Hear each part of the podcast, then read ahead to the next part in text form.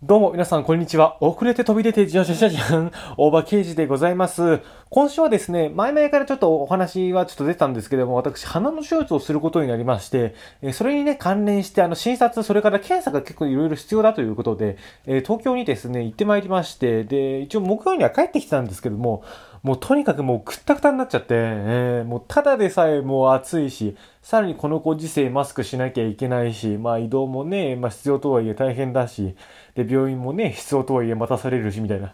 もうそんな感じで、もう全然その、ラジオを撮ろうっていう気になんなくてね、えー、今週はですね、この番組始まって以来のですね、えー、週をまたぐレベルの延期ということで、あの、毎週、毎週、けなげにあの、やってきたんですけども、どうもやっぱ最近調子が出なくて、体調も悪くてしょうがないと。まあ、その上ね、もうオリンピックですよ。もうオリンピックの方が楽しくて楽しくてしょうがないっていう。あとね、木曜に配信しても、その次の週の配信がオリンピックの話が中途半端になっちゃうんですよ。先週みたいにものすごいまとめて、まあ、前半後半ってなるんで、えー、今回はですね、またオリンピックスペシャルということにあのしたんですけども、もうとにかくこの応援するっていうこと、そして喜ぶということで、逆に詳しくなるっていうこと、この4年に一度しか味わえないこの喜怒哀楽っていうものがね、このオリンピックの時には一気にありますからね。まあそんなこんなでね、先週と同じような勢いでですね、とにかくもう、いろんな各各試合、各各競技についてね、喋っていきたいと思いますが、ぶっちゃけた話なんだけど、みんなそんなオリンピック興味ないの？いや、まあいいんですよ。別にいいんですよ。で、別に全然そんなこと思ってないんですけども、あのー、先週の第77回なんですけどもね、えー、まあちょっと、他の方のね、なんか配信を聞こうと思って、まあ、ヒアとか開くときに一応マイページ確認するんですけども、1週間程度経っても、あの、再生回数が、うん、まあ、あんまこういうこと言いたくないんだけど、1なんですよ。1っていう。えー、1週間で1回しか再生されてないっていう。さすがにね、ここまで再生されてないことってちょっと過去なかったんで。バグってんのかな私のページ。そんなことないか。まあいいや。え、でもね、今週もですね、本当あの病院の話も結構あるんですけども、やっぱそんなこと言ってる場合じゃないと。オリンピックがとにかく終わるんだぞと。えー、この4年に一度のこの感情、この私の叫びというのをですね、えー、この、まあ一応歴史的な東京オリンピックをもう音声に残さなくてどうするという気持ちで、えー、いろいろ喋っていきたいと思います。それでは今週も始めていきましょう。大場刑事ハングアップターミナル第78回。改めましてこんにちは。ロイラーベイコと大場圭一でございます。いやー、本当にオリンピック終わっちゃうのが寂しくて寂しくて、まあ今たまらないんですけども、まああの収録しておりますのはですね、8月8日日曜日の夕方ということで、えー、東京オリンピックの方もですね、多分テレビ中継の方はですね、もう全部の試合が終わりまして、で、録画のね、試合を何いくつかやってるような状況なんですけども、いや、ついにこの時が来てしまったかと。NHK のね、特に BS1 なんかずっとそのオリンピックやってましたからね、えー、それも今放送しているオリンピック水球の決勝ですね、えー、男子のギリシャ対セルビア。いや、これがいよいよ最後になるということで、いやー、長かったといえば長かったんですけど、短かったといえばもう全然短かったなって。なんて言ってもね、オリンピックはもういろんな競技をその同時並行でやってますからね。えー、だからね、もう何曲あってもね、足りないくらいなもんなんですけどもね。また東京にオリンピック来てくれたら嬉しいな早いよ。まだ反対派いっぱいいるからダメって まあ、それ以外にも問題あるけどそれを言うのは時期尚早すぎるんだけども、いやでももう、もうそんな風に思ってるし、えー、もうパリが楽しみです。えー、2024年の。いやー、本当に楽しかった。正直ね、東京行って疲れてるのもあるんだけど、まあ、あの、オリンピック疲れというか、応援疲れみたいにもうちょっと正直あるんだよ。もう勝手に応援して勝手に疲れてるだけだから、本当勝手にしようって感じなんだけども、私はもう朝から、朝からじゃないな、昼から晩までもう世界各国どの選手も、まあ日本人選手がいたら、まあ特に日本人選手を応援してますから、いやー、でもほんとずっと見てたからね、今ね、あの、ちょっと東京行ってきたから軽く確認みたいな感じになってるんですよ、私も。だからもうその Wi-Fi もないし、もうオリンピックぐらいしか、テレビ中継ぐらいしか本当楽しみがないっていうのもあるんだけど、でも本当にオリンピック大好きだから、もう普通にその別に東京じゃなくてもいいんですよ。東京じゃなくても見ちゃうっていう、だからもうロンドンもすごい覚えてるし、リオンもね、時差があったからあんま見れなかったけども、ね、いろんな記憶に残ってる試合もあるしっていう。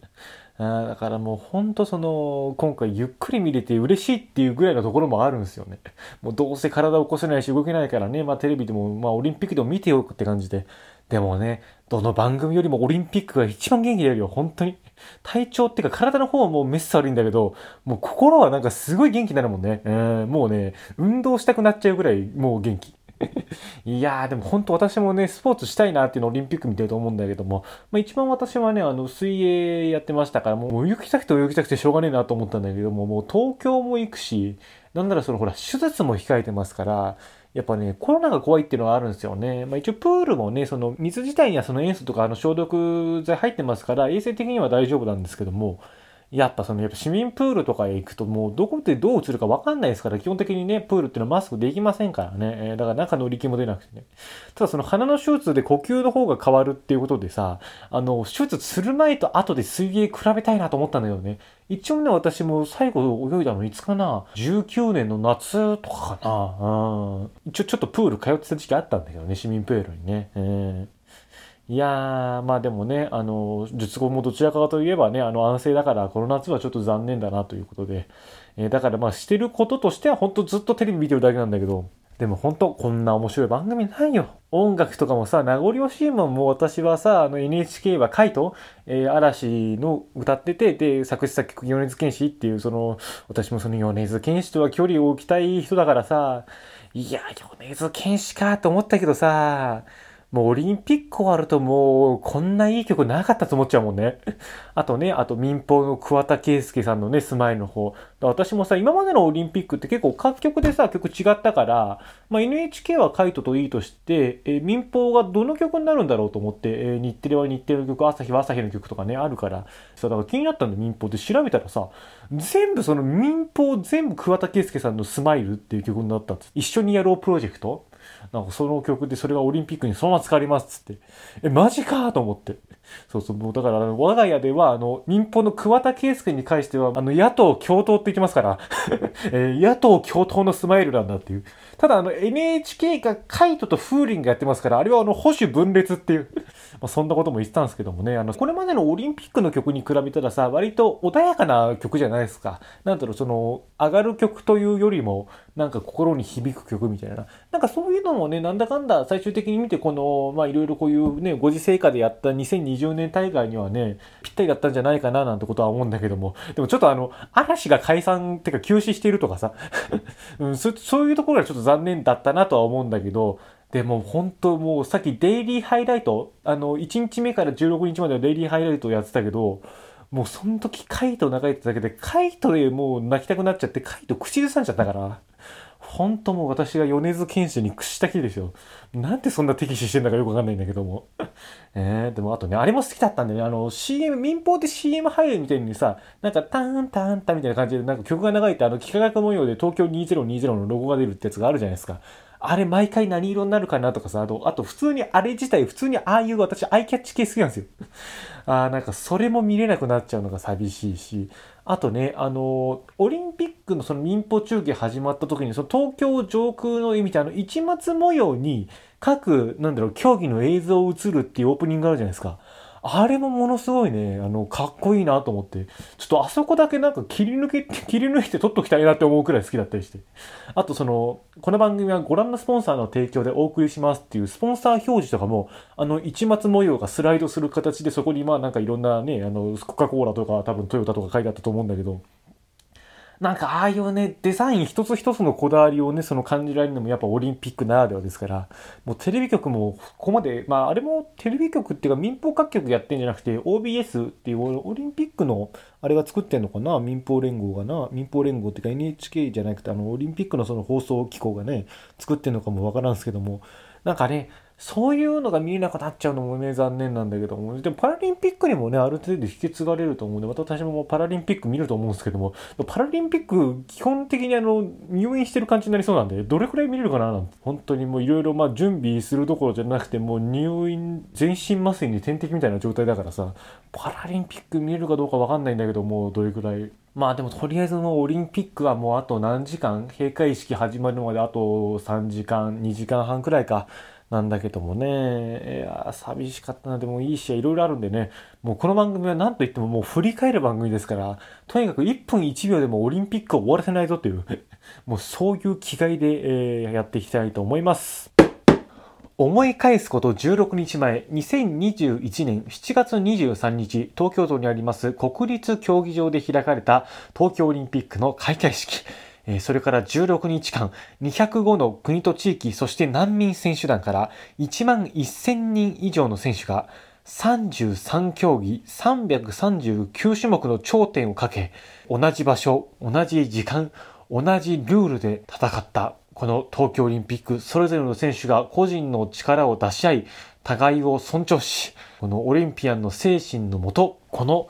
東京での大会に参加した。いや、これが本当にこんなに尊いことはないなと。選手たちに本当にこの舞台を提供してあげることができてよかったと。まあ私はそう思うわけなんですけども。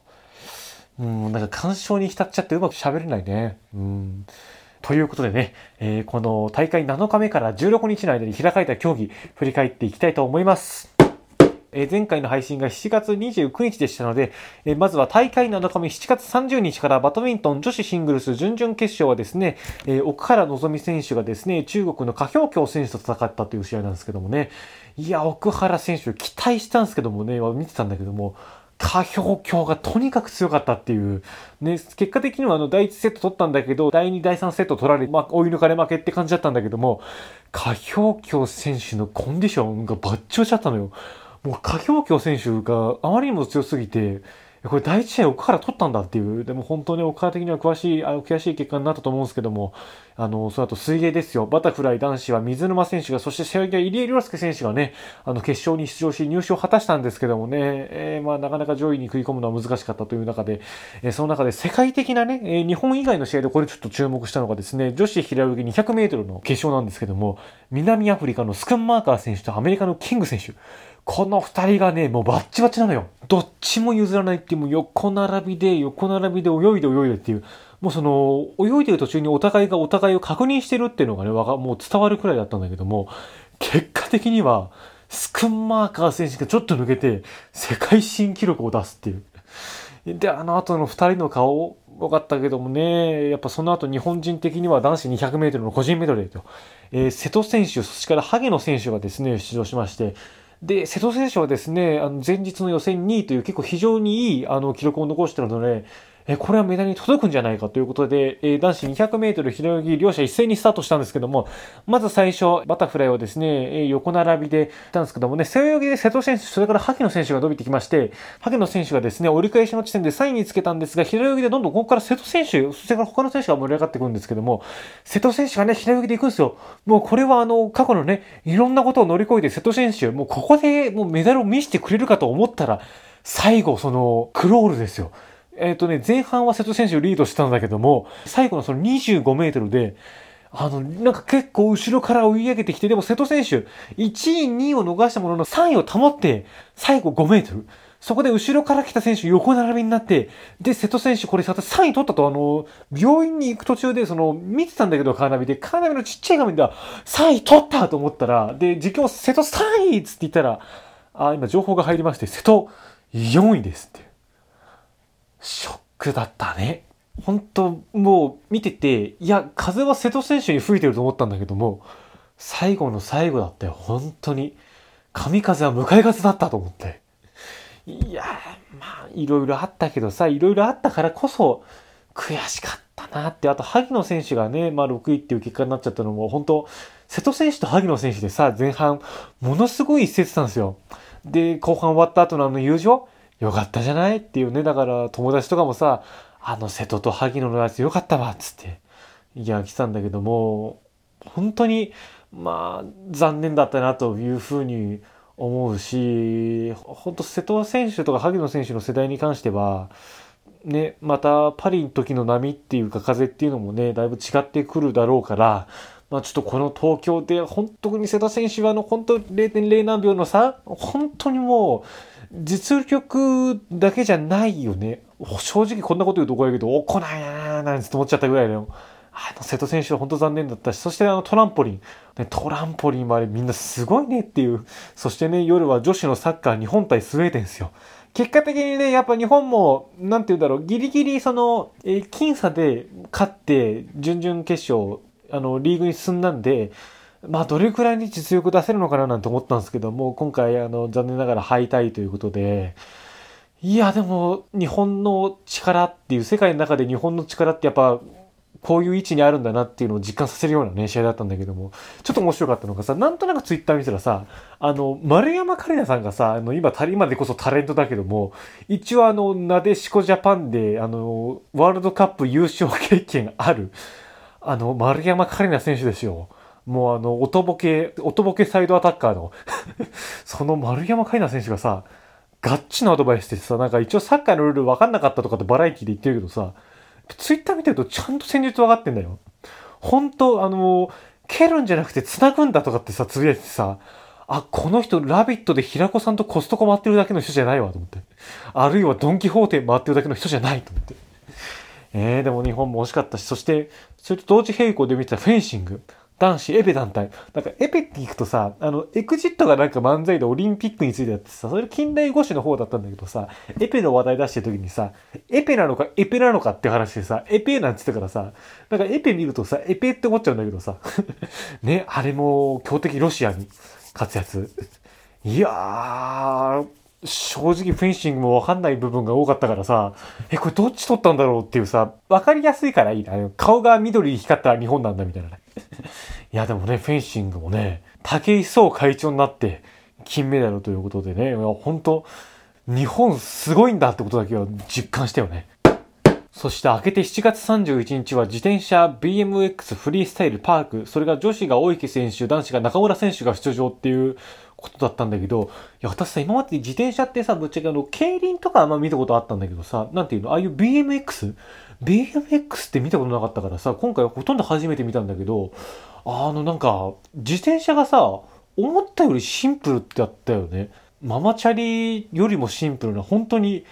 本当にシンプルな自転車っていう、あれで勝負するのなんか、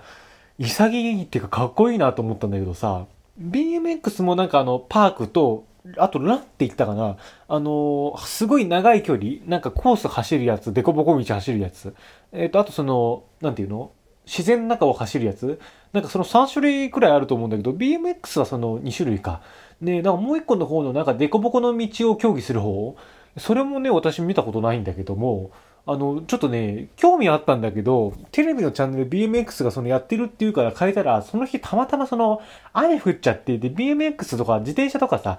あれ、雨降ってると危ないじゃん。それでね、競技中止になってて、コース走る方、なんか、いわゆる馬で言ったら障害馬術的なこと？そっちの方は見ることできなかったんだけども、もうそっちもね、見たかったんだけど、五輪 JP とか見ればね、多分、ハイライトかなんか見れると思うんで、また見てみようかなっていうの思うんだけども、あの、パークっていうのは、その、やっぱコンクリートのところを割って、あの、登ってくるんっていう。あれ、本当に人間の体だけじゃないからこそ、その自転車あってこその難しさっていうのもさ、また、だいぶあったと思うんだけどさ、あれ、弟がさ、スケートボードになんか感化されちゃってたからさ、これに影響されたらさすがにまずいなと思って。本当なんか自転車乗って土手とかで下にくるんとしかないから怖いかなと思って、どう？って聞いたら、ちょっと怖いって言ってたから、まあちょっとほっとしたんだけど。でも本当あの競技もねいやすごいなと思ってあとアーチェリーの3位決定戦。古川選手はね、えー、香港のトウ・チキン選手と戦って、えー、銅メダル獲得したのでもあの試合もさトウ選手チキン選手もさあの古川選手もさ全然その変な変なっていうかさ外すことないのよ。8か9か10かっていう。でもほとんど9か10かに落ちあの一発の1点で全て決まるっていう、メンタル的にも、その腕的にもさ、緊張感ある競技だなと思って。いやー、最後決まった時かっこよかったなそれからね、えー、柔道の混合団体、これが東京オリンピックどうやら初めての種目だったみたいで、その日本対フランス、そしてサッカーですよ、我が家は。サッカーのね、我が家ってか弟なんだけども、日本男子の日本対ニュージーランド準々決勝。もうずっとハラハラしたんだけど、私その時ちょっとね、出かけててというか、まあちょっとその電気屋さんに行ってまして、ちょっとそのね、なんで電気屋さんに行ったかっていうのはね、またお話ししたいと思うんですけども、えー、来週あたり話そうと思うんだけども、電気屋にいたから、あのー、テレビ売り場で右左に目をやってどっちも観戦するっていう。まあ、あの、私のようだけじゃなかったんでね。えー、私がなんかもう決まったらもうずっと見てたんだけど。でもね、柔道混合団体な、なんか日本銀でフランス金っていうね、ちょっと、びっくりしたなっていうのが正直なところあって、なんかね、あの、友達とも LINE で話したんだけど、今回のオリンピック結構、下馬評通りにいかないじゃないですか、その前の予想通りに。まあその、まあ、まあ名前出しちゃうのもあれだけど、内村航平選手とかさ、大阪直美選手とか、なんか、結構期待の選手が意外と序盤で負けちゃうみたいなことも多くて、ね、そんな中で結構まあ柔道っていうのはさ、どんどんそのメダルをガンガン取ってさ、これはもう混合団体だって勝てるんじゃないかと、なんとなく私もなんかあの余裕ぶっかましたらさ、ね、フランスが勝ちっていう、まあ、結構その階級差の勝負もあったりして、同じ階級同士で当たるわけじゃなかったから、そういったところのなんか難しさとかっていうのもあって、フランスが金っていうのは、ちょっと見てびっくりしたよね。で、サッカーの方ですよ、サッカー。ずっとハラハラしてた。日本対ニュージーランド。結構ニュージーランドに攻められるようなところもあれば日本が攻めるところもあったし、なかなかね、点にもいかないし、そんなね、シュートも多い試合じゃなかったからさ、でもこれ、ところどころこれ日本入れられるんじゃないかとかさ、もう、前半とかさ、後半の真ん中あたりまではさ、まあそこそこリラックスして見てたんだけどさ、後半のさ、どんどん1点でも決められたら負けるっていう段階になってくるとさ、どんどんそわそわしたのよ。もうだからもう、だから電気屋さんの大画面でってもう電気屋さんもそんな人いなかったからね。でもあの、一番いいテレビはオリンピック以外に返したよね、店員さんね。客がたまんないようになんかニュースというか、もっと違う民放のバラエティみたいに書いたりしたけど、まあ特にあの他に人いなかったけど、一番電気屋の店員が見てたよ。なんだかんだ言って。そうなんとなく見てたけど、ずっとハラハラしてて、で、なんかちょっと選んできて、まだ入れ入ってないかつって、逆に言えばまだ入れられてないし、まだ入られてもないかっていう。ドキドキドキドキしてさ、家帰ってさ、テレビつけてもさ、ドキドキドキドキしててさ、で、両方いい球投げるのよ。投げるじゃない、いい球切るのよ。延長戦で決まらないっていう。でも途中から見ててうすうす、これ長期戦になるなと思ったら、案の定なったよね。いや、でもそれだけもうみんな強かったってことで、PK ですよ。私はとにかく今回日本選手のもう強みは谷だと思ってますから、谷が大体取ってくれるんだよ。そう。日本がね、勝てたその要因っていうのはもちろんその久保選手とか堂安選手とか、あとね、前田大然選手とか、まあいろんな選手がいろいろ入れたっていうその、なんて言うんでしょう、攻めの方の功績はもちろんあると思うんだけど、まあ日本が負けなかったっていう意味では谷選手の功績すっごい大きいと思って、まあ、というのもあの、サッカーって最悪キーパーが最強なら、あの、負けないじゃないですか。だからやっぱりそのキーパーってさ、それだけ大事な存在でしょ？そのね、やっぱ谷が今回、凄技を見せたっていうのがね、本当にあの、ここまで、えー、最終的にはいろいろあったけど、いけた結果だとは思ったんだけども、もうやっぱその谷のおかげで PK 勝ったっていう。で私はもう PK まで持ち込めば日本勝てると思ってましたから、いや、あれはね、本当に嬉しかったね。うん。やっぱね、谷はね、谷選手はね、もうキーパー界の久保と言ってもね、過言じゃないと思うけどね、私はね。さて、8月に入りまして大会9日目、我が家の最注目競技はですね、男子バレーボール予選リーグ、えー、日本対イランの試合なんですけども、いやー、勝てたのは嬉しかったよ、本当に。でもね、今回、まあ、あの、相手はですね、世界ランキングほぼ横並びのイランだったんですけども、第1セットが日本、第2セットがイラン、そしてその後、まあ、第3セット、第4セットはですね、日本とイランが一つずつ取ってっていう、最後まであの、ストレート勝ちとはいかず、まあ、フルセットで最後迎えたんだけども、そこでね、やっぱ日本がもうほんと勢いでもう粘り勝ちしたよね。勢いで粘り勝ちしたって言い方ちょっといろいろ矛盾してるんだけど、でもほんとそんな感じだったもん。いやでも本当にもう西田選手、そしてね、高橋選手、そして石川選手とか、まあいろんな選手いたけども、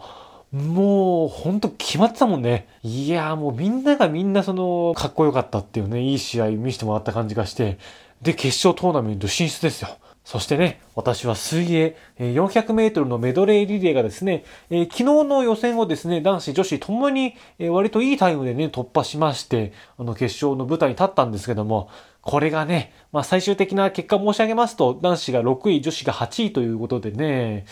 まあなかなか世界の壁は高かったんですけどもね、予選は割と男子とかも、まあ予選1、2組とかあって、だいぶ2位とか、その辺でね、入ったんですけどもね、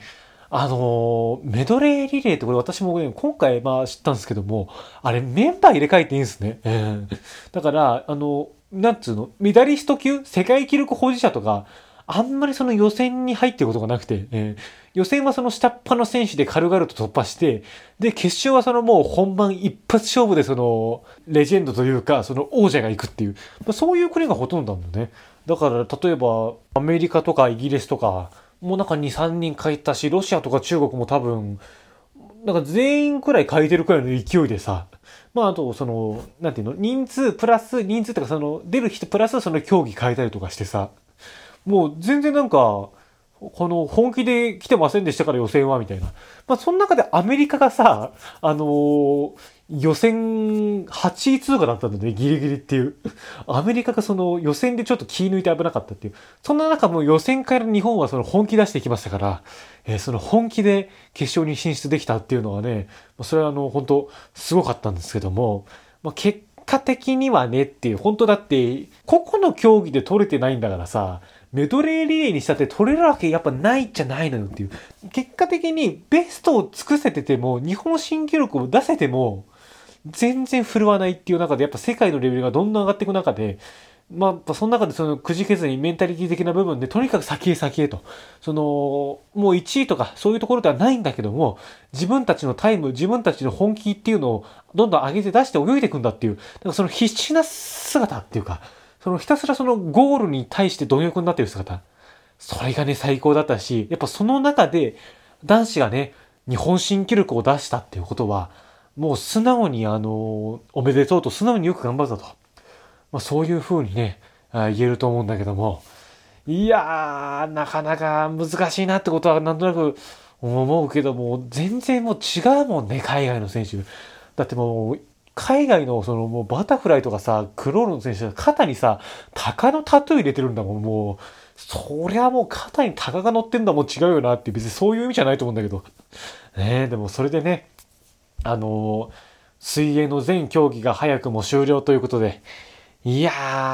ー、水泳楽しかったなーっていう、いや、本当またね、世界水泳とかもね、ま、やってれば大体見るんだけども、やっぱね、オリンピックって独特の空気やっぱ流れてますから、水泳楽しんでる姿を見えてね、よかったなと。まあそういうふうにま思ったのが9日目でございました。さて、今ですね、まあちょっと収録いろんな休憩も挟みつつ7時前になったんですけども、まあ先ほどですね、あの、BS1 の方の、え、オリンピックのですね、中継が、えー、全て終了したということで、はあ、寂しいな。なんか感慨深いですね。最後ね、各国のそのメダル獲得数、全種目終了時点でのあの確定値が出まして、日本はですね、アメリカ、中国に並んで、まあ、3番目ということだったんですけども、えー、やっぱ検討したんじゃないですか。まあ、そしてですね、あのここであの終わりますと。そして、えー、国立競技場のライブ映像が流れて、いやー、夕焼けに、ね、染まったあの白い建物、そこに、まあ、ちょっとテロップで、東京2020と出て、で、あの、そのままアイキャッチが出まして、私たちは超えられる東京2020-2121と。で、普通の BS ニュースが始まって、これで本当にもうテレビ局も終わりなんだと。この長かった16日間がね、終わったんだと。いろんな選手のいろんな姿をね、映してきたっていうのが、いや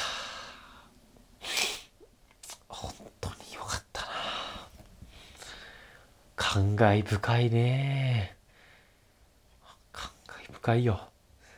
ああオリンピック終わったんだな。本当に本当にいろんな選手のいろんな姿見れて楽しかったんだけども。さてね、えー、切り替えて大会10日目なんだけども、この日はですね、私、あの、病院の、あの、通院というか検査とかありまして、えー、この日日中はですね、ほとんどオリンピック見なかったんですけども、夜、夕方ね、宿に入りまして、で、なんかいろいろテレビ見たらさ、この後野球やるんでっていうから、ああ、よっしゃ野球見たろうということで行われてましたのが野球の準々決勝、えー、日本対アメリカということでね、あの、日本はこれまでですね、野球で金メダルがなかったですから、えー、やっぱここでね、勝ちたいっていうね、やっぱその中でも大事な一戦なんですけどもね。まあ、見てたら、あの、安住アナウンサーとね、高橋さんが出てて、そしたらあの、中井くんがね、出てたね。わ、中井くんだと思って。中井くん、野球が帰ってきたんだと思って。でもね、日本の方でその話戻るけど、日本の野球の方もさ、初戦ドミニカ共和国とかにさ、あの、負けててさ、結果的に逆転勝ちしたんだけど、正直あの予選リーグの1戦目のドミニカ共和国の戦いでさ、あれ負けてたからさ、大丈夫なのかなと思って、日本、今回弱いんじゃないかなと思って。ちょっと、あの、ドミニカってあんまり強いイメージなかったから心配したんだけども、無事逆転勝ちをして、で、そこからも結構あの、どんどん勝ってるっていう状態の中で、ドミニカも3位に入ったんだよね、今回。だから韓国にもドミニカ勝ったってことで、あれ、ドミニカ強かったんだっていう。だからそんなこともね、後々思ったんだけども、まあ、準々決勝ですよ。準々決勝で、まあ一人で見ててもしょうがないから、野球好きのね、友達がいるんで、えー、またその人とね、やりながら LINE でやり合いながらいろんな解説してもらいながら見てたんだけど、もう私もさ、とにかくもう野球があの、素人ですから。本当にあの、なんかいろいろ話してて、あのね、アメリカのピッチャー、これヤクルトなのよ。で、このバッターもヤクルトなのよ。だから俺ね、ヤクルト同士の戦いなのよ。あの、プロ野球、日本プロ野球ファンからしても結構胸熱なのよとかって言われたり。で、なんかそのうち、あの、それ文章やり取りしながら、あの、今度バレー女子のね、ドミニカ共和国対日本があったんだけども、それこそね、前回の64年大会ではさ、バレー強かったけどもね、最近、まあ海外のレベルもどんどん上がってきますから、まあどんなもんかなと、野球、えー、そっち野球バレー、野球バレーと見たら、まあドミニカ強かったね、ドミニカ、本当に。いやー、ということでね、まあ負けちゃって準々決勝敗退だったんだけども、まああの野球見ながらどんどん LINE やったんだけどもさ、なんかスマホ見ながらさ、あの野球見るのもめんどくさいしさ、電話した方が楽だなと思って、もう喋んの、あ、喋らないっつって。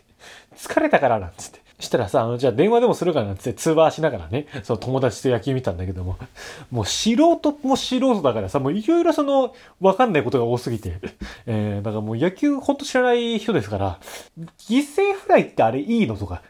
まあいいから許されてるんだけど、でもあれ犠牲フライって、ツーアウトでキャッチされたらスリーアウトになる段階ではダメなんとか。うん、あとあのー、オリンピックの野球ってで審判の人のストライクの手の動かし方独特というか、あの、高校野球とか見てると、なんか野球のストライクって、いわゆるガッツポーズに近いようなストライクじゃないですか。オリンピックのストライク、なんかその指を横に刺す指差し確認みたいな、なんでやねんというか、なんかそんな感じの動きしてるじゃないですか。右向いてプッつって、ゲッツみたいな。そしたら、あれってオリンピックだけなのっつったら、あ、あれはあの、国際的には割とあっちの方なんだよとか言われたりさ。もうあともうそういうどんどん知らないことあるからさ、あれ、稲葉監督って誰？みたいな。元日本代表とは聞いてるんだけどとか。だから今まであんま聞いたことなかったし、監督経験あんのとかつって。いや、あの、現役からまず、その、いきなり監督になったぐらいの感じで、つって。へえ、そうなんつって。ぶっちゃけ今回、稲葉さん、稲葉監督の役割ってどれくらいなの？とか、なんかそういうこと聞きながらね。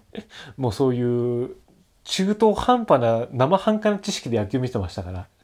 まあ、なんとなくその、なんとなく知ってることはあったよ。うん。なんとなく見てて、あの、ファール2回まではストライクになるけど、3回目はストライクにならないとか。だからそういうことも知ってるし、あの、スクイズってあれ、あんまりあの、スリーアウトになるところでするもんじゃないとか。へえ、なんつって。もう細かいこと聞きながら割となんか勉強になったんだろうね。うん。でね、あの試合の方は2回がね、3回表でツーベースヒットからのタイムリーヒット、そしてファボール、ファボール、内野安打で、えー、2点。その後ね、えー、4回表で、まあ日本が2点に対してアメリカが3点入れたんだけども、4回裏で1点返して、で、またあの5回表にスリーランホームランで6対3っていう割とさ、開かれるんだけど、大丈夫なのなんつって、その友達に聞いたら、まあ、基本的にね、野球は点取りのスポーツだから大丈夫だっつって。はーんなんて思いながら見てたらさ、その5回裏、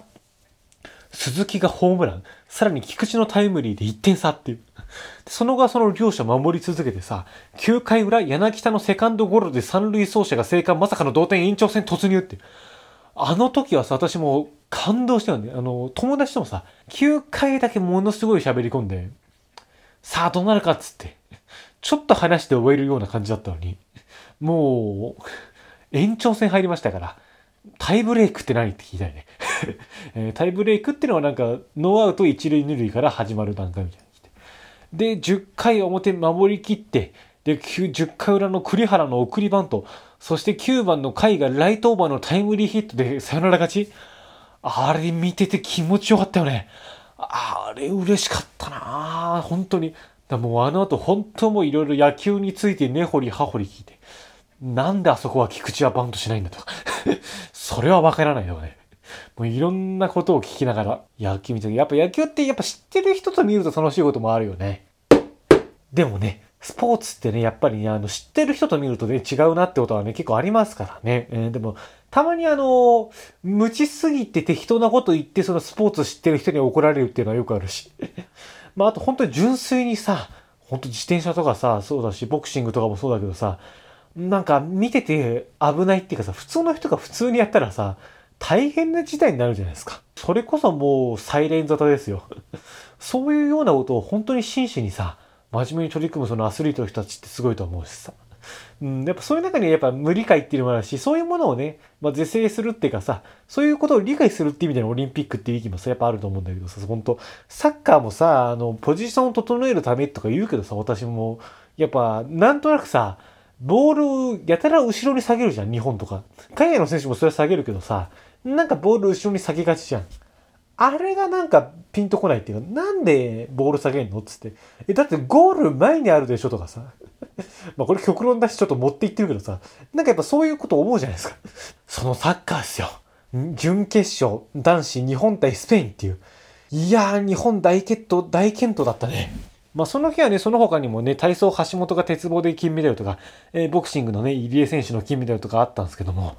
その辺もね、病院にずっといたから、あの、見てなかった。なんとなく待合にいた時、そうだ、男子のバレーボール日本対ブラジル見てたけども、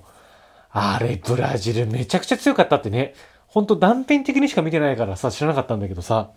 いやー、やっぱね、日本は日本なりのプレーをしていくしかないんだなってことはいろいろ思うわけなんだけども、そんな中ね、日本らしい試合できたと思うんだけども、日本対スペイン。やっぱね、日本のサッカーなんだろう、解説の人も言ってたけど、守るサッカーができているっていう。だから、向こうに、あの、そんなシュートが決まらない、点が入らないっていうのもあるけど、結構点を入れさせられないみたいな部分も徹底してて。だからね、そういうことでまた今回ね、スペインも延長しよう。私だからもう新幹線の中で見せたもん。新幹線の中で小さい画面でどっちになるかななんつって。もうだから時速100、200、なんどれくらいだろう、250キロくらいで、あの、サッカーを観戦しながら移動してんだけど、あの、その速さで新幹線、まあ多少の揺れ、で、スマホのちっちゃい画面飛んでいくボールで、軽く酔いそうになったよね 軽く酔いそうになったし。なんか車掌にもこいつサッカー見てんなみたいな。そんな別に私、イエーイとかってやってるわけじゃないんだけど、別にイエーイっていうシーンもなかったし。なんとなくなんか画面を熱中して見てんので、こいつオリンピック系かななんつってなんか思われてたような感じしたけどもね。私もスペインにボロ負けかと思ったんですよ。だからさ、着く頃に、家に着く頃には、結果出てると思ったのよ。で、延長戦になっちゃってさ、新幹線着い、頃には試合決着ついてるかなと思ったんだけど、全然つかないってなって。で、その、家帰って、テレビでじゃあ見ようかと思ったら、延長25分。残り5分というところであの、スペインのアセンシオのゴールですよ。いやね、弟からも聞いたんですよ。スペイン戦の、その、ポイントはどこですかと。アセンシオの左足が100発100中だから、アセンシオさえ、えー、アセンシオさえとまでは言わないけども、とにかくアセンシオにボールを届かせないようにすること以外に道はないっていうのを言われてて、もうアセンシオにボール取られたら負けなんだなと思って見てて、アセンシオにボール渡ってあのゴール、はぁ、下馬評だと思って。本当そのアセンシオってすごいらしいんだよ。もう、スペインで言うともう久保建英以上の存在ですから。でも久保もね、久保も頑張っていうか、久保に今度ガードがつきすぎちゃって、やっぱ、世界一になるには、やっぱマルチの久保以外にも、みんながみんな強くて、みんながみんな得点力なきゃいけないっていう、まあそういうところをね、逆に痛感する場面でもあったんだけども、あそこにあの余裕と、その、ちょっとほころびみたいのをね、生ま、生んじゃったのはね、いやー、だいぶ、日本にとってね、痛かったっていう、逆にあの3位決定戦見てたからこそ、やっぱね、PK まで持ちこたえれば、谷が頑張ってくると思ったね、私も。谷応援したから。だからもう谷頑張れってなんとなく思ったことでゴールだったから、やっぱ、スポーツってこういうことあるんだなっていうふうにも思ったね。そして明けて大会12日目、女子スケートボードパークの決勝ということで、あの、この前、えっ、ー、と、西矢椛選手とかがメダルを取ったのは、トリックといって、えー、なんかその、スケートボードには2種類あるみたいで、一発技を決める、その、なんて言うんだろう、スキーで言えば、ジャンプみたいなものになるのがトリックで、えー、その、この前言葉出てこなかったんだけど、思い出した。モーグル。モーグル的なことが、パークっていうね、えー、競技になるらしいんだけども、見ててその谷底っていうかさ、その八状になった地形を滑ってくって、でも、えー、日本勢がこれもまたね、強かったね。四十住さくら選手が金メダル。そして平木ココナ選手が銀メダル。そして岡本美優選手が4位と、惜しくも4位ということで。で、3位のイギリススカイ・ブラウン選手も、宮崎生まれ、宮崎育ちなんだけども、えオリンピックにあたってお父さんのイギリス国籍を選んだということで、まあ、ほとんどもう日本が生んだスターたちですよ。なんだろう、日本人強いんだね、スケートボードっていう。で、で、なんかさ、その翌日のね、男子のこのパークの方を見てたんだけども、結構若い選手頑張っていく中で、40代の選手とかさ、なんかいて、で、まあね、結果的には、あの、転んじゃったりしたんだけども、なんか、全然、あの、第一線で活躍してたから、またこのスケートボードっていうのもね、あどれくらいその、今回初めてできたもんだからあんまりよくわかんないんだけど、その選手生命っていうか、その競技年齢の寿命がね、どれくらいあるのかっていうのもね、こっから先気になっていくとこなんだけども。でもみんな別に1位とかあの4位とか関係なくすっごいああいうスケートボードを乗るのうまいなっていうもう本当に素人的な感想しか出ないんだけども。でもね最後のあの岡本選手が3位に上がるにはこの技決めないといけないっていうのでちょっと失敗しちゃった時のあの泣き笑い。いや本当に次のパリでね活躍してほしいなっていう、まあみんなそうなんだけども、その中でやっぱり2位っていうのも詳しい部分もあると思うし、で、逆に1位であったプレッシャーっていうのもあると思うし、いや、これパリでも期待の種目だなっていうことはね、いや、見てて思ったんだけども、今後ね、日本以外が本気入れてくる可能性あるから、いやー、こっからどうなっていくかっていう、このスケートボードっていう種目もね、あとね、スケートボードの性能っていうのもね、どんどん上がっていくかもしんないしね。えー、それからバスケの準々決勝ですよ。あの、録画で見てたんだけども、録画っていうかその録画放送でダイジェストで見たんだけども、最後、あの、25対23のところで日本負けたんだけども、スリーポイントを決めて最後、最後、25対26で勝ったってあそこ？あれめちゃくちゃ良かったね。あれ気持ちいいね。あとね、セーリング、あの、ヨット的なものの407級、男子と女子どっちも見たんだけども、あれもね、伝統ある種目なんだけども、すごい勢いがあるわけじゃなくて、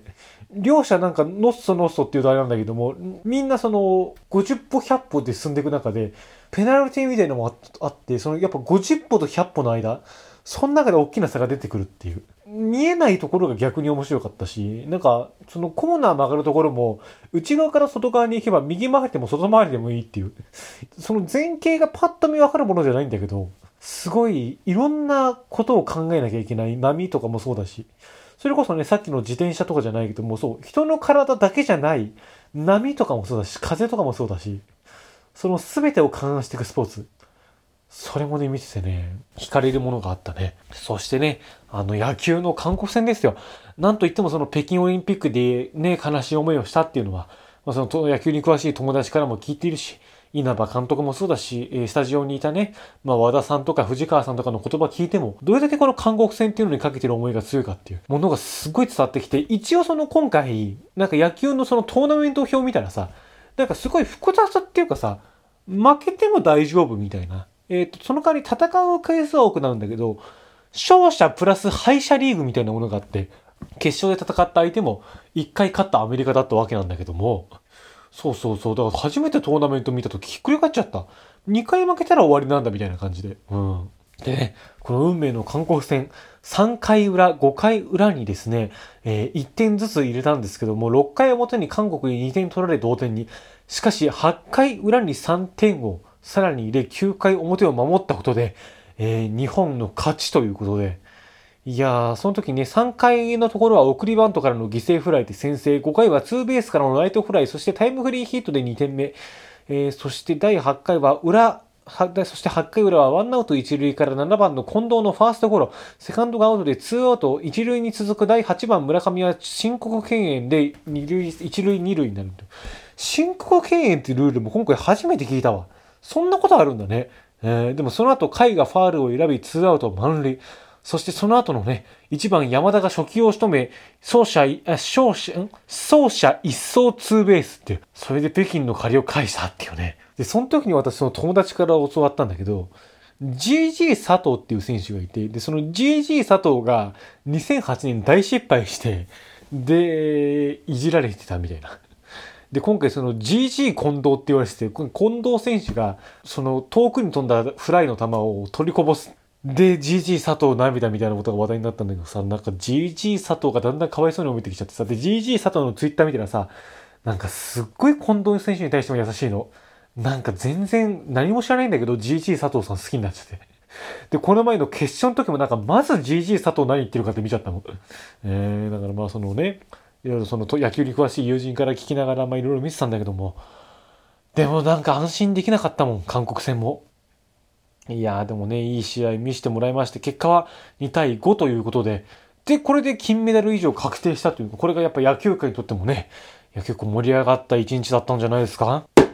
さて、明けて13日はですね、競歩男子が夕方行われてましたね。えー、競歩はね、今までこれまでしっかり見たことなかったんですけども、まあ、やっぱ東京でオリンピックやってますからなんつって言っちゃったけど、札幌なんですよね。えー、この後半陸上競技はですね、まあ東京が暑いから札幌でということだったんですけども、どうやら札幌もね、だいぶ暑かったみたいでね、だいぶハードな戦いになったんじゃないかということを聞いてるんですが、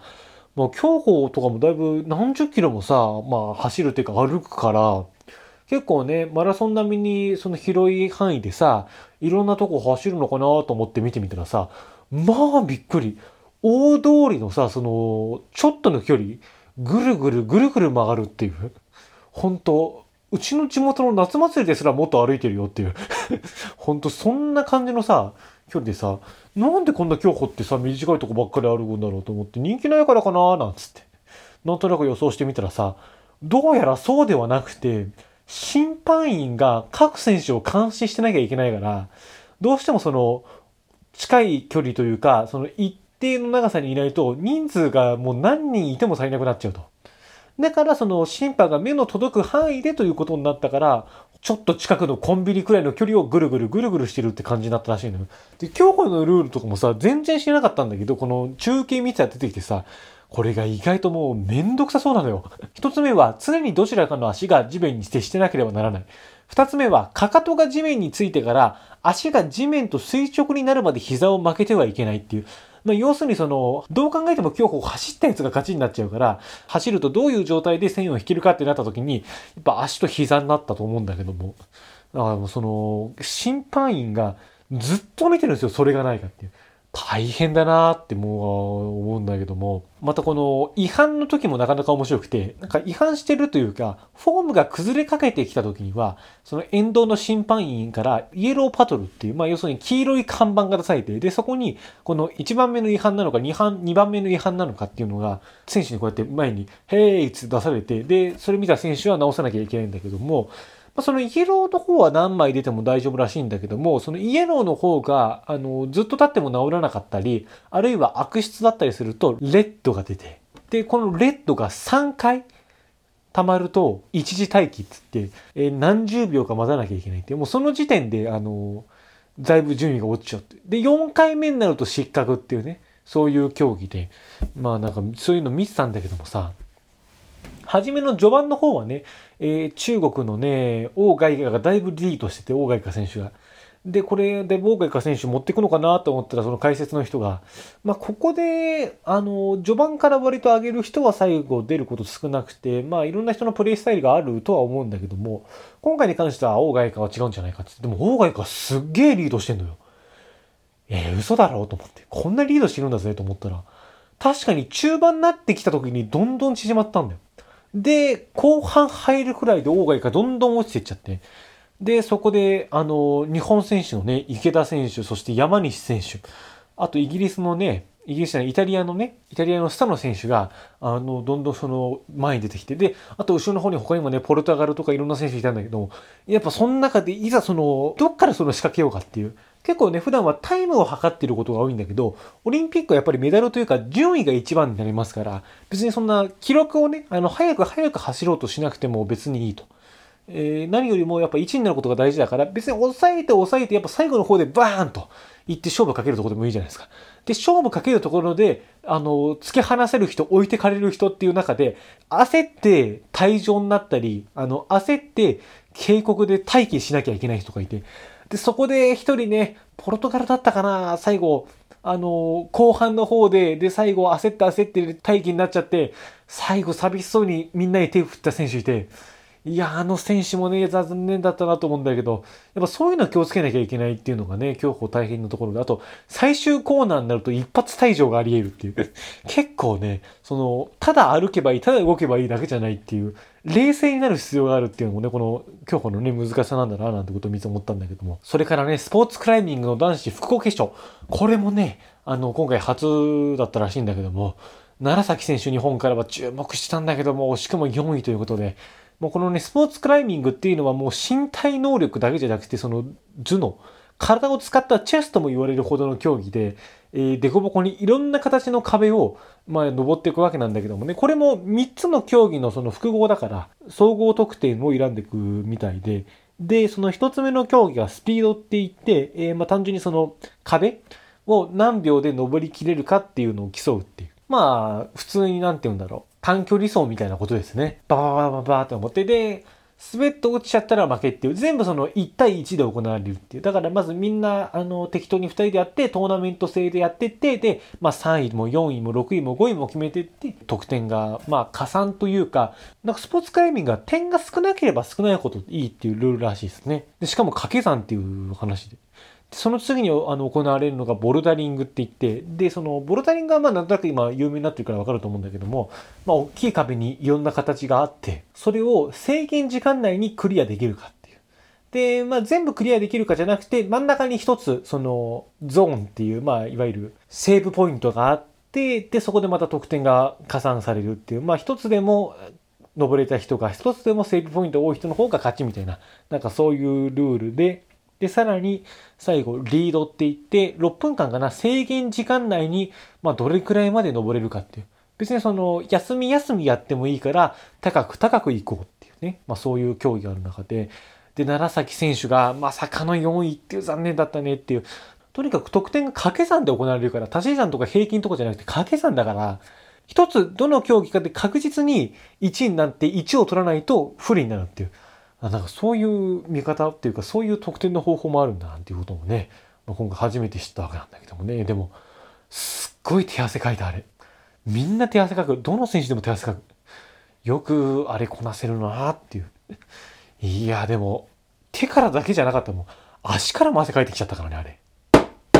さて、続きまして、大会14日目、8月6日ですね。この日はね、私ね、ちょっと地元の方のね、病院の方に通院があって、特にごあの試合見てなかったんだけども、あの、午前中の診療が終わって午後になった時に、あの、一回そのテレビが消えてて、で、受付の人に、あの、好きなのつけていいよっつって、もうオリンピック今何やってるかななんつって言われたから、そうですね、なんつってつけたらね、あの、卓球の男子団体やってて、で、最後のね、水谷選手のシングルしか見てないんだけど、いや、水谷選手決めてくれてましたね、本当に。かっこよかったし、でも、本当ね、水谷選手も今回で現役引退で、なんか目の調子が悪くてなんつって言ってたんですけども、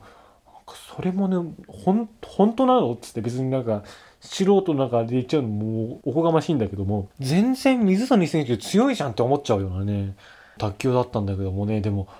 あそこもね、最後の最後まででも、だいぶ張り合ってましたからね、えー、その中ね、最後ね、取って、えー、銅メダル取れたっていうのはね、本当嬉しかったんですけどもね、まあ、夜になってサッカー男子の3位決定戦ですよ。もともとね、開始が20時からだったんですけども、あの、女子の方の決勝が昼間やってやる予定だったのが昼間暑すぎちゃうってなって、夜の、まあ、遅い時間にしちゃったんで、で、サッカーと、サッカーの女子と男子が被ると。で、ちょっと男子の方前倒しにしてくれってなって、えー、男子18時からになっちゃったんだな。うん。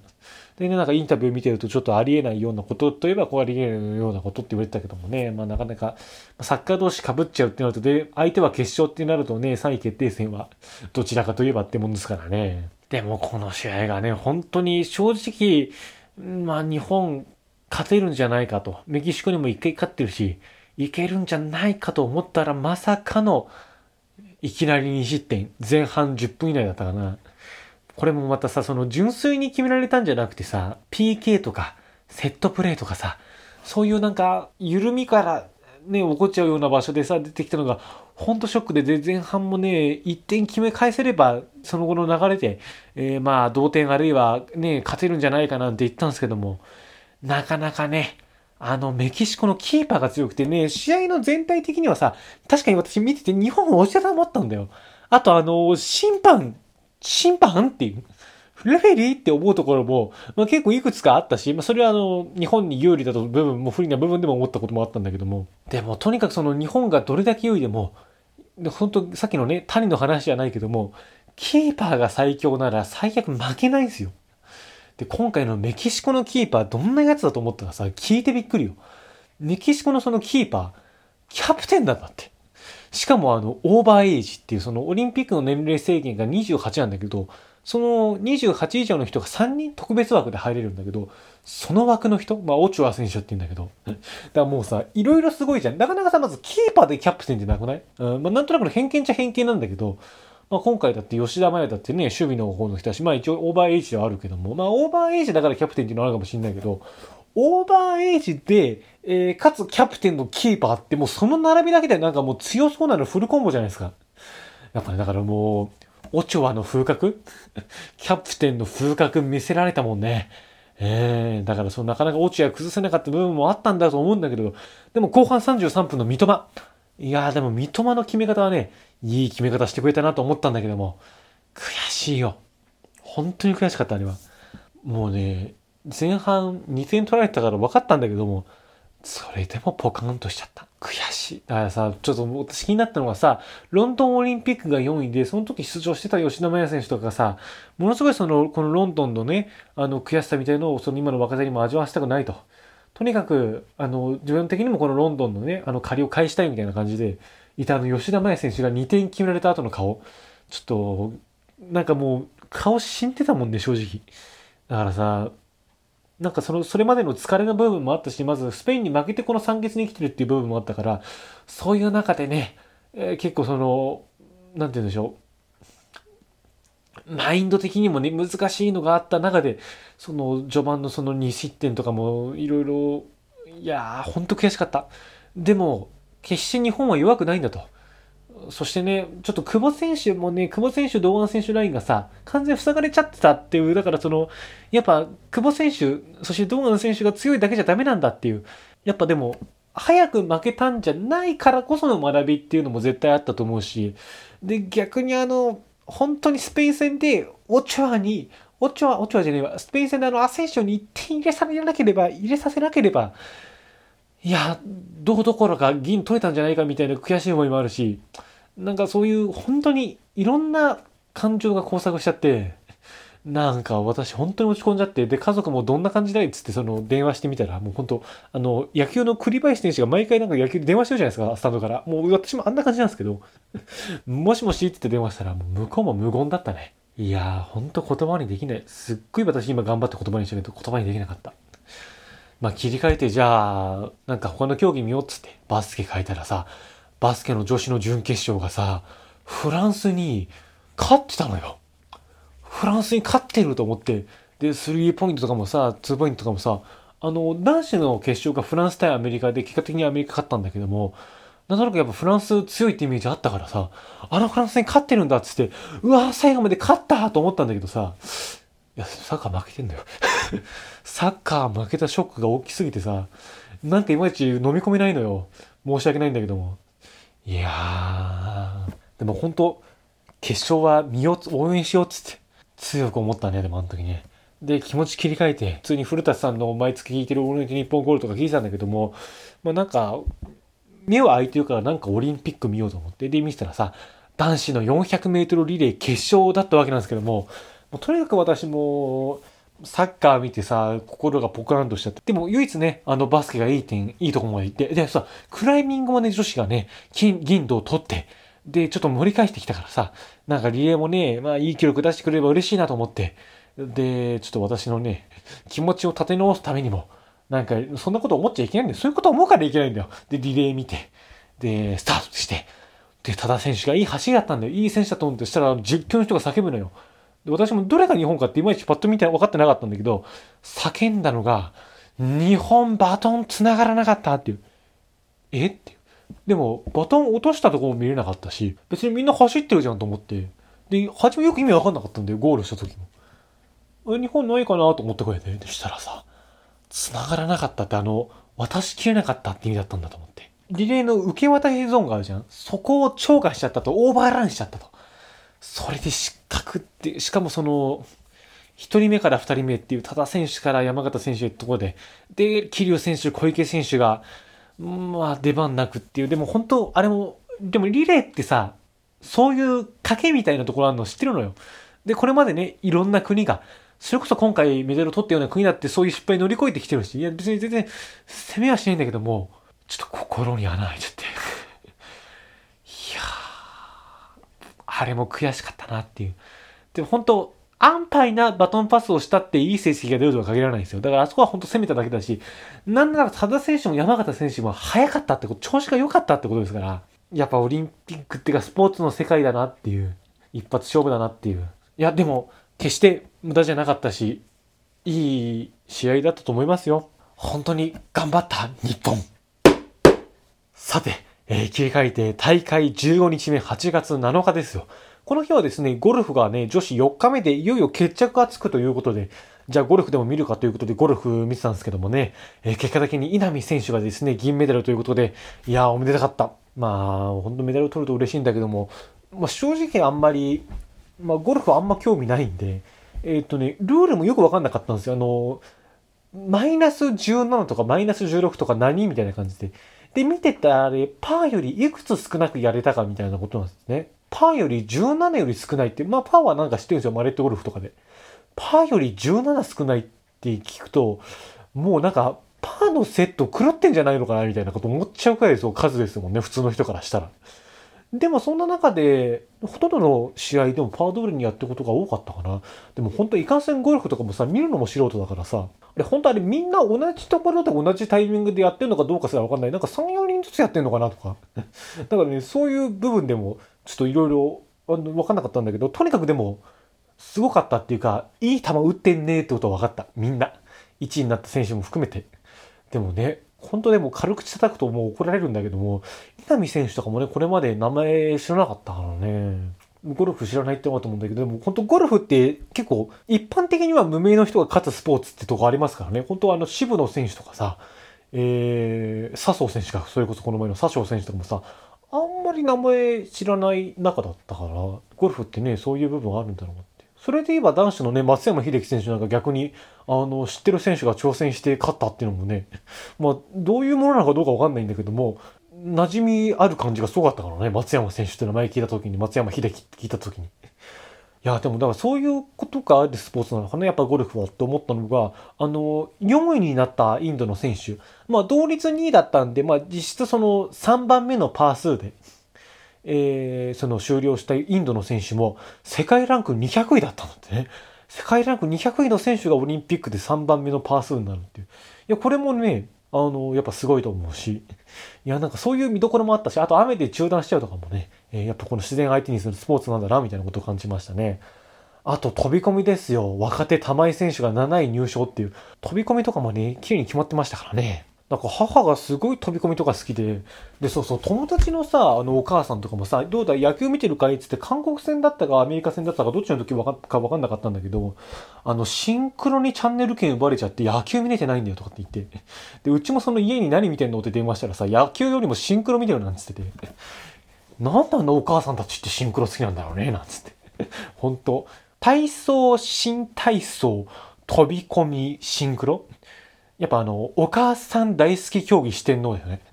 ま あ、あんまそういうこと言うことじゃないけど、でもなんか好きなんだなと思いながらね、まあ、あの、聞いてますけども。野球の決勝ですよ。いやー、日本金メダルでしょすごかったし、でも結構読めない試合だったからドキドキだったよね。うん。結構さ、あの、これまで日本の野球もさ、割とサッカーもそうだったけどさ、守りが強くて、で、今回だってさ、あの、0対2ですよ。で、うち一発ホームランっていう、まあ、一発ホームランっていうのがどういうことかって友達に聞いたんですけども、それはもう守備の力とか及ばないくらい攻撃が強かったってことであって、やっぱ結局的にそれで、それだから守備が弱かったっていうことではないから。あとね、日本も柳田とかがとにかく取りに取りに取ったじゃん。だからね、本当に、あの、守備の野球っていうのはものすごいできたと思うし、まあ3回で村上のホームラン。そして8回で、え、吉田の中安打で送球がそれたタイミングで山田がホームへスライディングで1点追加っていう。で、9回を抑えた時のあの友達の喜び方、また電話したんだけども、やっぱね、尋常じゃなかったね。それだけやっぱ日本っていうのはかけてたんだっていう。なんかね、そんなこともね、えー、感じました。本当にでも日本の金メダルおめでとうと思うし、ロサンゼルスっていうそこでまた活躍見せてほしいなっていう。今後どんどん侍ジャパンもね、えー、活躍していってほしいなと思います。そして今日最終日はですね、マラソンの大迫選手が6位入賞ということで、その後、女子バスケットボールの決勝がありまして、日本対アメリカっていう、アメリカすっごい強かったね。えー、結果的にはね、日本75のアメリカ90で負けてしまったんですけども、でもあのアメリカに対して日本が立ち向かってたっていう強さっていうかさ、で、思ったこと全然ボロ負けじゃないのよ。でね、あのヘッドコーチがさ、ずっとその、やっぱ厳しいコーチなんだけども、あの厳しさっていうのがさ、無駄じゃないんだなっていうか、本当全てがいろんなものが繋がってた決勝だったなっていう。いや、でも日本バスケットボール界に沿って銀メダルっていうのもね、相当大きいものって聞いてますから。えー、でも本当、バスケットボールも本当すごかった。おめでとうございます。ということで、えー、その後見たバレーボールのアメリカ対ブラジルとかさ、いろいろそのレベル高い競技とかもあったね。まあそういうことで、えー、オリンピックはいよいよ閉幕ということで、あと私も収録している15分後に閉会式が始まります。えー、閉会式が終わったらですね、またその感想も盛り込みたいと思います。えー、ということでですね、それではまた閉会式が終わったらお会いしましょう。いやー、オリンピック終わっちゃったね。うん、もうね、いい閉会式だったかどうだったかってことよりも、なんかもう、オリンピックが終わったんだとか、あの、本当ただ成果が消えたとか、そういうことでもう、ちょっとうるってきちゃうというか、ああ、なんかやっと、この時をね、えー、迎えることができたんだなと思ってね。うん。あの、ちょっとね、ツイッターの方でもつぶやいたんだけども、一つ、まあ、東京オリンピックって言って印象に残ってる曲があって、えー、井の頭地区温暖さんの東京五輪っていうね、えー、曲なんだけども、まあ私は特にそのね、井の頭地区温暖さんのことはね、よく知らないんだけども、この曲はね、結構前からある曲で、で、えっ、ー、と、YouTube 見たらミュージックビデオの公開が7年前ってなってたかな。うん。だから本当にあの、招致が決まったぐらいの曲なんだけども、えー、どういう曲かっていうと、まあ、あんまりいろいろございますから普通には歌えないんだけども、東京五輪が終わったらとか、えー、東京五輪が開かれる頃とか、まあなんかそういう、なんだろう、東京オリンピック後のね、えー、ことをね、モデルにしていた曲で、で、結構ね、あの、私、工藤官九郎さんのオールナイトニッポンゴールドっていう番組をね、聞いてたんだけども、その番組でちょっとツイッターでさ、なんか、過去のなんつうの、実況ツイート、他の人の調べてみたら、まあ少なくとも2018年、それから2019年、まあ2回流れてる感じしたんだけどもね、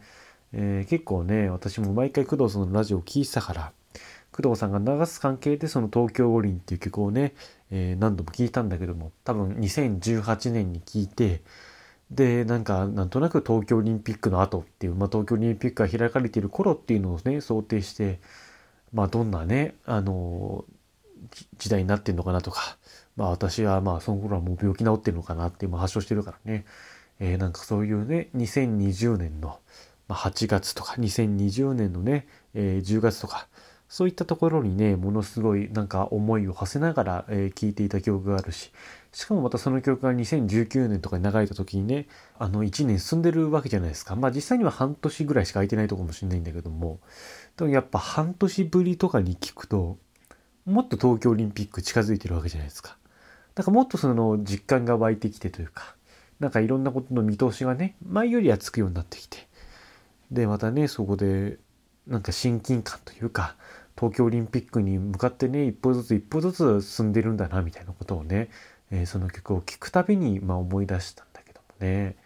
えー、2020年に入って、で、本当にその曲について実感が湧いてくるんじゃないかと、まあ思った矢先というか、まあなんとなくその曲をね、また思い出す頃に、新型コロナウイルスっていうね、まあ、かつてないというか、まあ、実際オリンピックとしては、え、ー、と、アントワープ大会の時に、まあ、スペイン風邪が流行ってましたから、延期はオリンピック史上初めてなんですけどもね、まあ、感染症下で行われること自体は、まあ、初めてではないんだけども、まあ、そういった、まあ、イレギュラーなね、えー、事態にまさか直面するとは思わなくて、で、一応延期、1年延期ってなったけども、本当に1年延期の時にやるのかどうかっていうこともさ、まあ、当時まだ分かんなかったわけじゃないですか。えー、だからね、その曲をね、まあ、思い出しては、東京五輪が終わったら開かれる頃はっていう、いつそれの時期になるかってだけじゃなくて、本当にその時期が来るんだろうかと。その曲を聴くたびにね、なんか、思いを馳せしたりした曲だったんだけどもね、工藤さんにその曲を教えてもらってからね、えー、ずっと東京オリンピックのことを、まあ、考える私の中で一つテーマソングみたいなね曲だったんだけども。まあその東京五輪が終わったらっていうそのねあのタイミングというかいよいよその時がね、まあ、来たんだなと思って。ずっと何年も前からねどんな未来なんだろうななんつって、えー、言ってきたそのオリンピックっていうのがね無事あ本当に終わってなんかな寂しいような一歩進んだっていうなんか気持ちがあるような。うんまあいずれにしろでも本当このご時世下において延期とか中止とかあったけども一番これがすっきりしたんじゃないかなって思うこともねあるしでまたこれからね、え、いろんなことにね向き合っていかなきゃいけないしまた次も北京もあるしパリもあるしえー、オリンピックもこれで終わりというわけではないんだけどもね、また、あの、いろんな選手がね、パリ目指していくように私も頑張っていきたいと、まあ、そういうふうにも思うわけだけども、あともう一つ言えば、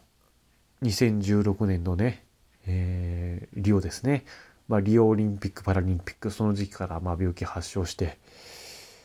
で、まあ、2021年東京オリンピックが終わる頃っていうのは私はどうなってるんだろうと。病気治ってるんだろうかと。あ、まだ発症してないからまだ病気になるかどうかもね、その想像してなかった。だから私にとってそのオリンピックが予想より、予想で言うとオリンピックが本当に想定外にまみれてたっていうのは私はもうその病気が始まったところから、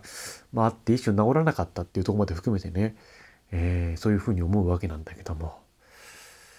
まあこれがね、その一つ答え合わせというか、ね、そういうものものになったんだ、時期になったんだなと。本当は私もね、あの、ボランティアとかね、参加したかったし、ね、まあ、実際元気だったらしたかどうか、コロナがなかったらしたかどうかって分かんなかったけども、もう母とかもね、えー、ずっとその、東京に招致が決まる前からも、ロンドンの時からも、うん、オリンピックは一度生で見てみたいっていう、夏季のオリンピック見てみたいってことはずっと言ってて、まあロンドンもね、正直行きたい、リオも正直行きたいって言ってたけど、やっぱなかなか海外は難しいってからなんか怖いね、なんつって言ってて。で、今回ね、東京でオリンピックが開かれることになって、だいぶ母もそうだし、祖母もね、オリンピック好きだったから、チケット取ってあげたい。せっかくこんな日本で開かれることなんかないんだから、このね、東京五輪っていう舞台を一緒に楽しみたいと思って、でチケットをもうなんとか取ってで手に入って抽選に当たって一生に一度ね見れないと思っていた東京オリンピックのチケットをですねまあ手元に用意することができて本当に良かったなと。祖母もそうだし母もそうだしね、えー、こんなにいいタイミングで、えー、東京のねオリンピックを見せてあげられるとはね思ってなかったしもうみんなこの2020年にオリンピックが開かれたのはもう運命に近いとねまあ我が家の人たちは思ってたからね。それでまさかコロナになって、えー、チケットもね返しましたし結局無観客ってことになりましたし、まあ、ちょっと我が家としては不完全燃焼みたいなね部分もあるんですけども。まあその東京五輪がねどっちにしろ終わったという。いやーちょっとね今本当に言うことじゃないと思うしで結構これから精査しなきゃいけない問題もいっぱいあると思うんだけど。でもね生きてる間にもう一回日本にオリンピック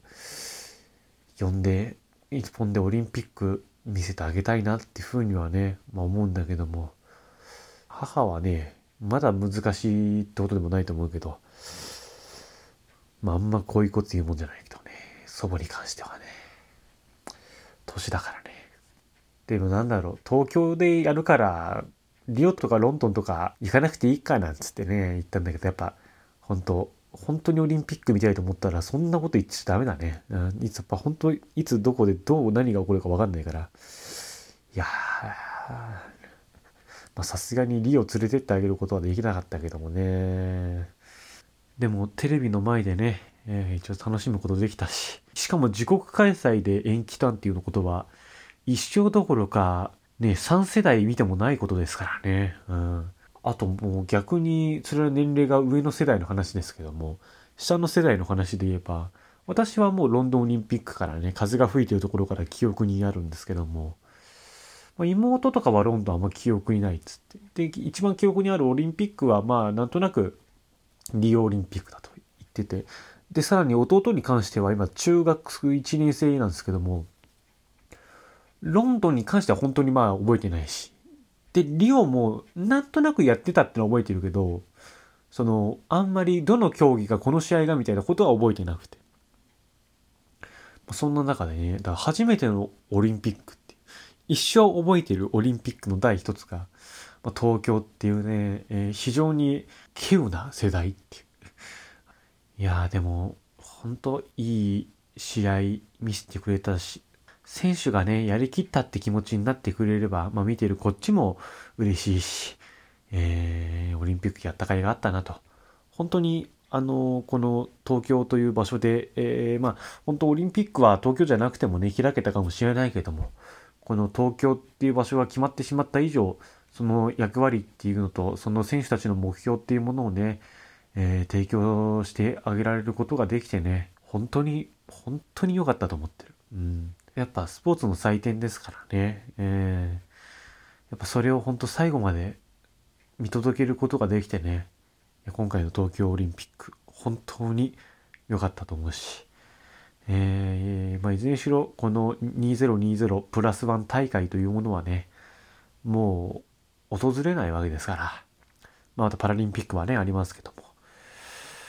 これがね、私たちが待ちに待ってた、私たちがってか私が待ちに待ってたね、東京オリンピックだったんだと思うとね、えー、まあ、良くもあったし悪くもあったし、もう本当、選手たちのやりきったかを見たらね、このご時世の中でも開けたってことはね、まあ、ある部分を切り取れば誇りに思っていいと思うよ。うん。またね、パリもロサンゼルスも、その後のオーストラリアのところも、ものすごい楽しみにしてますし、なんなら次の北京冬の方もね、えー、楽しみにしてますし、またそれ以外にもね、世界選手権とかワールドカップとか、そういうものもね、まあ見ていくと思うんでね、えー、いろんなことを応援したいし、私もね、いろんなものに向かって励めるようになりたいなと。まず一つはですね、えー、手術が待ってますから、とりあえずもう、それに向かってね、えー、頑張っていきたいと思います。本当リオに始まって東京に治ったらね、嬉しいんですけどね。それでは、あ本当あの、なんか一つ一つのね、あの、開会式のこと自体、閉会式のこと自体にもね、話したいことはあるんですけども、まあ、閉会式とかそんなことよりもね、オリンピアン精神としても、あの、勝つことではなくて参加することに意義がありますから、えー、そこであまり上が下がそれがどれかってことなく、純粋にこのオリンピックということにね、立ち会えたことをね、えー、喜びとね、えー、したいと思います。それではね、えー、ここまでのお相手は大場刑事でした。それではまた次回、あ、そう、次回とかなんですけども、ちょっと8月もですね、えー、本当今回の、まあ、手術の関係でですね、えー、いろいろ変則的になってますので、8月からですね、まあ9月いっぱいにかけて、まあおそらくちょっと不定期配信という形になると思いますが、まああの、ちょびちょびやっていきたいと思います。ここまでのお相手は大場刑事でした。それではまた次回お会いしましょう。